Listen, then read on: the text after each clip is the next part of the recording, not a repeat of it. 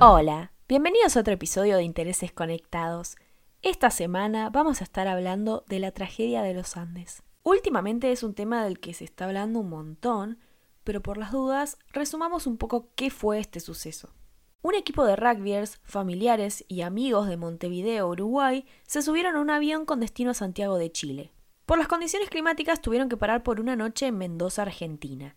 El 13 de octubre retomaron la ruta, pero nunca llegan a destino porque los pilotos doblan sobre la cordillera de los Andes pensando que ya la habían cruzado y se estrellan en las montañas. Se habla de este suceso como la tragedia de los Andes por el accidente, pero también se lo conoce como el milagro de los Andes porque de las 45 personas a bordo, 16 sobrevivieron durante 72 días hasta ser rescatados cuando dos voluntarios cruzaron la cordillera a pie pidiendo ayuda tan increíble lo que pasó, sobre todo por las condiciones climáticas en las que se encontraban, que tuvo bastante impacto en la cultura popular. Hay como 10 libros sobre el tema, 8 películas y episodios de series, una obra de teatro, 5 canciones e incontables referencias en obras culturales, como en un episodio de Los Simpsons o en ficciones sobre accidentes, por ejemplo.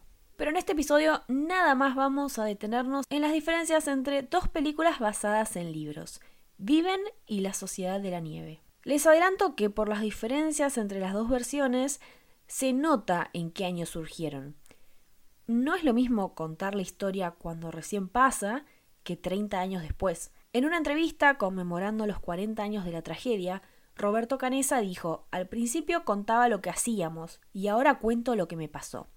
Y me parece que esto se trasladó también a las películas. Viven se estrenó en el año 1993 pero estaba basada en un libro que tuvo el mismo nombre que fue publicado por un escritor británico en 1974. Muchos creen que es la primera película, pero en realidad primero salió Supervivientes de los Andes, una película mexicana de 1976. Viven es una película más bien de acción sobre cómo 16 de las víctimas sobrevivieron. Siguiendo esa noción de Roberto Canesa, se enfoca más que nada en lo que hacían. Por su parte, La Sociedad de la Nieve se estrenó en 2023 y también está basada en un libro con ese nombre. Pero la gran diferencia es que este libro fue publicado en 2008 por Pablo Bierzi, que era compañero de escuela de algunos de los sobrevivientes. El escritor cuenta que al volver, Nando Parrado le dijo que escribiera un libro contando lo que pasó, porque era el que mejor escribía de todo el grupo de amigos y los conocía muy bien a todos. Esto fue a principios de los 70, pero terminó sentándose a escribirlo varios años después y el libro cuenta con testimonios de todos, ya habiendo procesado con tiempo los hechos. Otra diferencia importante es que él quería diferenciar su obra del libro Viven y sobre todo hacer énfasis en que hay 29 que no vivieron. Entonces la historia que cuenta no es tanto basada en quién hizo qué, sino que hay mucho énfasis en cómo cada uno de los protagonistas de la tragedia vivió esos días. Ahora, empecemos a pensar un poco la comparación. Una buena diferencia entre las películas es cultural y es la más obvia. Viven es una producción de Hollywood, con actores canadienses y estadounidenses. Estoy casi convencida de que algunos de ellos ni siquiera se enteraron de que el avión venía de Uruguay. E incluso tengo pruebas de esto. Porque la película empieza y nos cuenta que un equipo de rugby sudamericano viaja con familiares y amigos al país limítrofe Chile. Para empezar, no entiendo por qué no dijeron que era un equipo de rugby uruguayo, pero además asumo que se confundieron con Argentina al decir que limitaba con Chile. Pero este no es el único descuido que tiene la película por ser hecha en Hollywood. A ver, yo entiendo que al hablar inglés, los actores no tenían tanta forma de demostrar que los personajes eran de Uruguay pero tampoco fueron capaces de averiguar, por ejemplo, cómo se toma mate. En una versión de la película, un tripulante le ofrece a los pilotos un mate a cada uno, como si se tomara igual que un café o un té individualmente. Y lo que es peor es que cuando el copiloto recibe el mate que pidió, agarra la bombilla y automáticamente empieza a revolver la yerba. Y esto pasa en los primeros minutos de película. Y sinceramente, para mí ya alcanzó para que me dé un poco de paja seguir mirando. O sea, si no pudieron ni averiguar cómo tomar una infusión súper típica del país que querían representar, un poco me costaba creer que el resto esté bien representado. O sea, esa fue mi primera impresión de la película y empezamos mal. En fin, en dimensión cultural, eh, La Sociedad de la Nieve tiene un director español, pero el elenco en su mayoría es argentino y uruguayo, y los sobrevivientes estuvieron muy involucrados en la producción, así que no hay realmente barreras culturales. Acá además el idioma dejó de ser problema y los personajes incluso hablan con modismos uruguayos. Yo no soy de Uruguay, pero entiendo que suenan bastante fiel a como deberían sonar. Otra diferencia entre estas películas es cómo muestran al accidente en sí y la supervivencia de las víctimas. En Viven el enfoque está más bien orientado hacia la acción y la aventura. Nos muestra mucho la desesperación y la esperanza de los protagonistas y cómo luchan contra la naturaleza y las adversidades. No todo lo que vemos es real, y se crearon algunas situaciones y escenas para darle más contexto a algunas cosas, eh, y otros eventos se exageraron o se inventaron para que sea un poco más pochoclera la película. La Sociedad de la Nieve, por el contrario, hace totalmente lo opuesto. Se enfoca en los personajes individualmente y grupalmente. Vemos sus dilemas éticos, las relaciones interpersonales y las emociones humanas en medio de la tragedia. Es una historia como con una exploración más profunda de la psicología y la resiliencia humana el director y la producción se contactó con los supervivientes, como decía, para hacerla más realista con la situación que vivieron y nada, intentaron mantenerla fiel a los hechos. Otro detalle muy diferente entre las películas es cómo se ven los actores. En Viven podemos ver que tienen heridas, pero la contextura física de los personajes se mantiene bastante igual de principio a fin. O sea, no vemos realmente que su salud se deteriore ni se nota que están viviendo en la nieve hace dos meses. Hay trabajo de maquillaje para demostrar heridas, no es que no, pero no hay ningún cambio muy sustancial en ninguno de ellos. En la Sociedad de la Nieve los actores bajaron como 20 kilos a medida que avanzaba el rodaje para mostrar cómo iban adelgazando los personajes, cómo empeoran sus heridas y su estado físico en general. Y se usaron también efectos especiales para aumentar la sensación de desgaste. Y esto no es solamente por no comer los primeros días o por comer pocos nutrientes más adelante, sino por el simple hecho de exponer al cuerpo a condiciones tan extremas. El frío los consumía, el reflejo del sol en la nieve los cegaba y quemaba. Tenían lesiones por la caída del avión, quemaduras por el frío de la nieve, estaban deshidratados y les afectaba la presión atmosférica por la altura a la que estaban. Encima se ve bien retratado que cuando empezó a hacer un poco más de calor, el riesgo de infección en las heridas aumentaba cada vez más, tanto por las condiciones climáticas como porque ya no tenían buen estado físico para combatirlas con su sistema inmunológico. Lo que no está de más decir y aclarar es que el equipo de maquilladores de esta versión fue premiado por su trabajo varias veces y en Viven manejaban otro presupuesto. Ver tan de cerca el deterioro físico de los personajes en la Sociedad de la Nieve remarca la importancia del tipo de convivencia que tenían en esta película. Antonio Vicentín dijo en una entrevista que además de suerte, ellos sobrevivieron por dos razones. Por un lado, la capacidad de sufrir, de soportar cosas, y por el otro, la obediencia. Pero también remarcaba el rol de la amistad, el amor, la fraternidad. Los 16 que sobrevivieron lo hicieron gracias a que 29 no volvieron, Hubo un pacto de entrega mutua y generosidad que se basaba en ayudarse mutuamente a sobrevivir. Y en la película vemos esto constantemente. Hay colaboración, amistad y disciplina en la forma que vivieron esos dos meses. En la película Viven también vemos la amistad de los personajes, pero podemos ver más conflictos y peleas entre ellos. Algunos personajes además no se ven tan solidarios con cosas como no robar comida, y hay varias escenas de personas gritándose o golpeándose. Y a ver, yo no dudo que la convivencia debe haber sido complicada en algunos momentos, pero comparando con los testimonios, algunas de estas escenas se sienten como agregadas para aportarle un poco de acción a la trama. Pensar en estas formas de retratar la convivencia entre ellos me remite a un punto importante que quería hacer en este episodio. Y es que más allá de todos los detalles morbosos que por ahí atraen mucho público, la realidad es que hay varias cuestiones que hacen que esta tragedia siga siendo tan recordada y cause tantas reacciones en la gente. Hay un poco de curiosidad, otro poco de asombro por las casualidades que se fueron dando para la supervivencia de algunos. Por ejemplo, no sé, Nando Parrado salió de un coma por fractura de cráneo porque justo estaba acostado en la nieve y eso era lo mejor que le podía pasar para sobrevivir. Es una gran coincidencia. O por ejemplo, el que se quedó dormido y no llegó al avión. Pero también no podemos dejar de pensar en esto porque la historia habla directamente sobre la eterna duda existencial que persigue a la humanidad. ¿Cuál es la naturaleza humana? ¿Cómo somos fuera de la sociedad? En la filosofía se inventó la idea del estado de naturaleza para pensar esta cuestión. Sería imaginar una hipotética situación en la que los humanos vivían antes del estado civil y las normas morales, para poder pensar una respuesta a esta pregunta. Una teoría es que el hombre es un ser egoísta, asocial por naturaleza. Thomas Hobbes planteaba que por eso no estamos programados para vivir juntos en sociedades políticas a gran escala, y esto lleva a que haya conflictos y competencia por los recursos escasos. El rol del Estado entonces es conservar la paz y que no actuemos siguiendo nuestra naturaleza. O sea, el modo de organización occidental sería la mejor forma de calmar nuestra naturaleza egoísta y mala.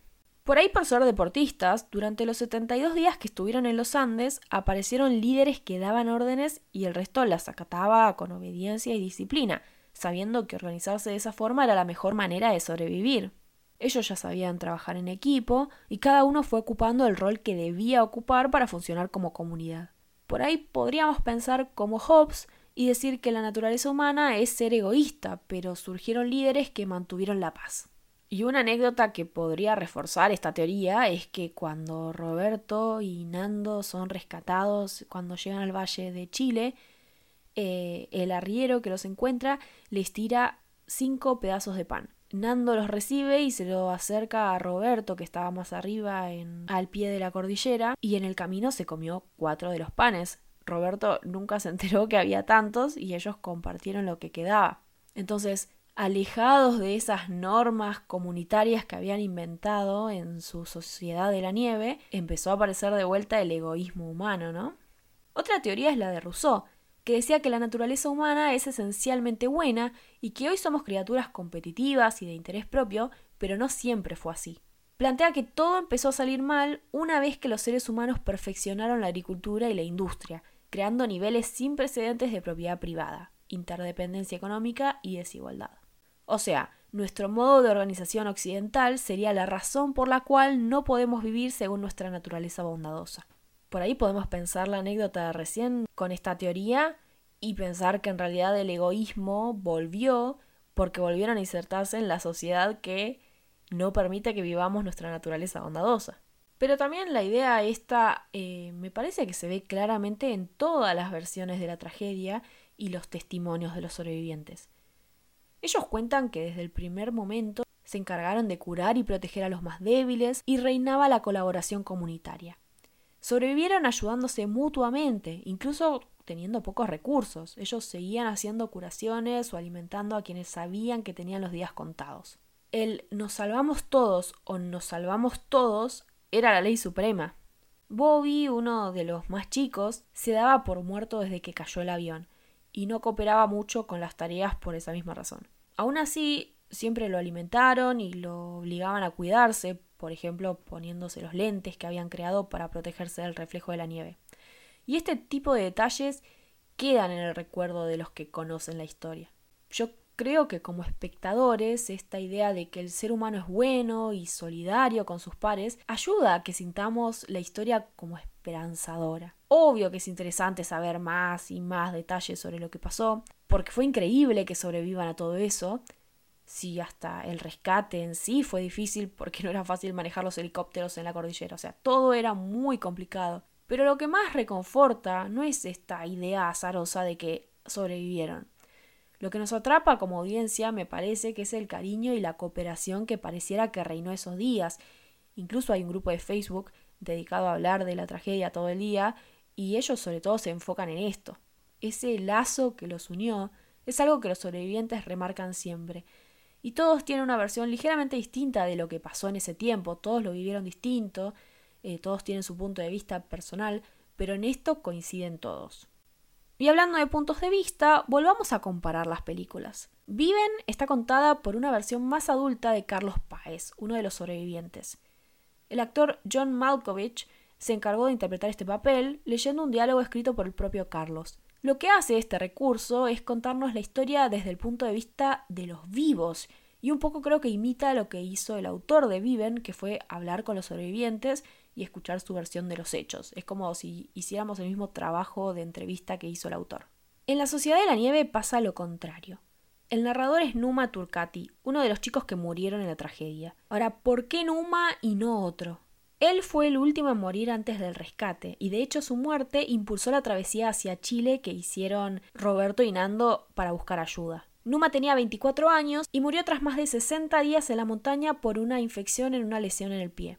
Entró en estado de coma y no pudo despertar. Sus amigos lo encontraron con un papel en su mano en el que había escrito una frase de la Biblia. Y cabe aclarar que los pasajeros eran en su mayoría bastante religiosos y de familias tradicionales, eh, y que según muchos testimonios Numa era de los que se habían vuelto más espirituales durante su tiempo en los Andes. La frase en el papelito era de San Juan 1513. No hay amor más grande que dar la vida por los amigos. Y eso fue lo que hizo efectivamente, porque Roberto Canesa dijo que su muerte ejerció presión para que él y Nando Parrado, que eran los que físicamente estaban mejor para salir a buscar ayuda, finalmente salieran. Si seguían esperando, sabían que iban a estar más débiles y además muchos de sus amigos ya estaban en muy malas condiciones de salud. Numa murió el 11 de diciembre y el 12 Nando y Roberto comenzaron a caminar rumbo a Chile. Diez días después fueron rescatados. En una entrevista, los sobrevivientes dijeron que Numa merecía un premio por todo lo que hizo durante los 61 días que vivió en los Andes, y esta película finalmente cuenta su historia. El director, Juan Antonio Bayona, quería prestar más atención a aquellos que no habían sobrevivido y que no tenían tanto reconocimiento en otras versiones, enfatizando la importancia de su tiempo en la nieve para la supervivencia de los que sí pudieron volver a sus hogares. El autor de La Sociedad de la Nieve quiso hacer lo mismo en su libro, y también en un artículo que publicó que se llama Nosotros los Otros, que narra lo que pasó desde el punto de vista de todos los que murieron. Ahora, eh, seamos sinceros, un punto importante siempre que se habla de esta tragedia es la alimentación de los sobrevivientes, quienes a 10 días del accidente tuvieron que recurrir a comer los cuerpos de los pasajeros muertos para sobrevivir. La película Viven es muy explícita con esto, lo muestra muy gráficamente. Hay escenas de los personajes hablando sobre si hacerlo o no, pero sobre todo hay énfasis en que esto pasó. La sociedad de la nieve es más sutil. No muestran tan gráficamente la acción de comer o sobre todo de cortar la carne mostrando un cuerpo, porque se centra más en las emociones, en los dilemas morales y las complejidades éticas de la situación. La representación es más matizada, se enfoca en las implicaciones psicológicas de tomar una decisión tan difícil. Y sobre todo se muestra que hubo un pacto para sobrevivir, donde todos aceptaban que sus amigos se alimenten de sus cuerpos si llegaba a ser necesario. Era como una donación en vida. Ahora, ya hablamos de las diferencias entre cómo las películas narraron los acontecimientos, pero también me parece que está bueno detenernos en qué piensan los sobrevivientes de estas dos formas de contar los hechos. Roberto Canesa dijo sobre Viven que, comparado con lo que vivieron, era una película de Disney. Y volvamos un poco a la idea de que al principio contaron lo que hicieron y después lo que les pasó. En la Sociedad de la Nieve cuentan que colaboraron con el libro Viven aportando cinco horas de grabación cada uno. Pero esto fue muy poco tiempo después de la tragedia, porque el libro salió en abril de 1974 y el rescate fue en diciembre de 1972. Décadas después, ellos dicen que esas grabaciones les sorprenden por lo ingenuos que sonaban, como que estaban narrando una historia demasiado compleja cuando no habían terminado de comprender ni de procesar lo que había pasado. Adolfo Strauch cuenta en el libro La Sociedad de la Nieve justamente que fue una experiencia muchísimo más removedora y transformadora de lo que se veía en la película Viven. En La Sociedad de la Nieve todos tuvieron la oportunidad de narrar su punto de vista eh, de lo sucedido después de haber podido procesarlo con más profundidad porque salió en el año 2008. También jugaron un rol importante en la producción de la película, porque el director quería ser fiel a lo que recordaban. Por eso no me sorprende que todos hablen bien del resultado final y remarquen que es mucho más realista que viven y que los remite a lo que sintieron esos días sobre todo.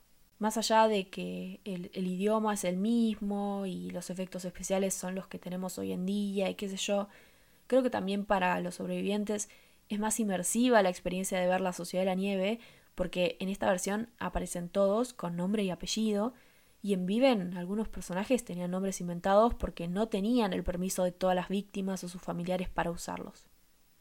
En fin, vamos cerrando este episodio. Yo creo que las diferencias entre las dos versiones son fruto de la época en la que surgieron. Antonio Vicentín dijo sobre Viven, la película no nos gusta, no refleja los sentimientos. Y esto es porque, como ya dijimos, muestra más bien lo que hicieron.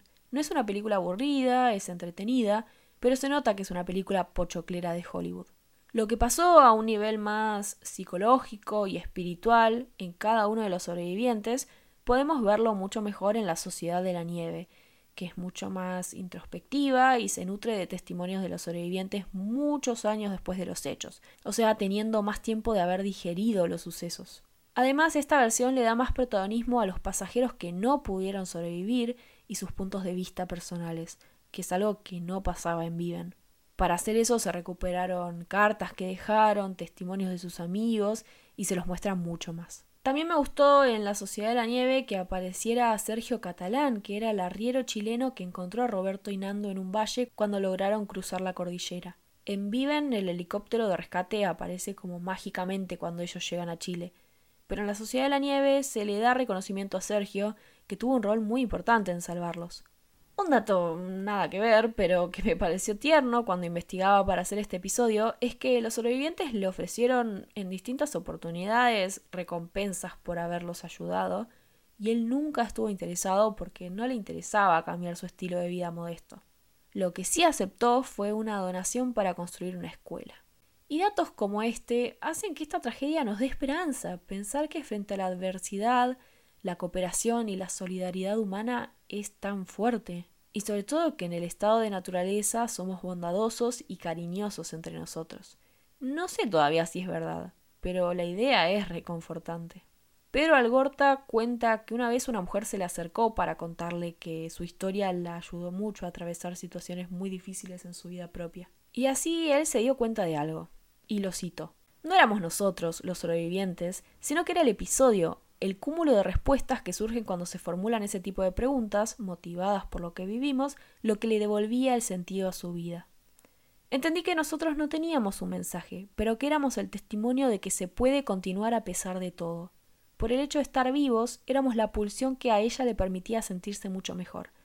Y yo no tenía el derecho de destruirle esa ilusión, que para ella resultaba la diferencia entre dos maneras de seguir su vida, en paz y con energía o atrapada en la melancolía. Creo que eso resume un poco lo que le genera esta tragedia a muchas personas y por qué sigue siendo relevante y por qué ese grupo de Facebook que mencioné es tan activo. Por si alguien quiere buscarlo, se llama Grupo Reviven, la tragedia de los Andes, el milagro de los Andes. En fin, ¿ustedes qué opinan? ¿Pensaron en este debate existencial mirando las películas? ¿Cuál les gustó más? ¿Por qué creen que nos fascina tanto esta historia? Los leo en comentarios y redes sociales. Hasta el próximo episodio.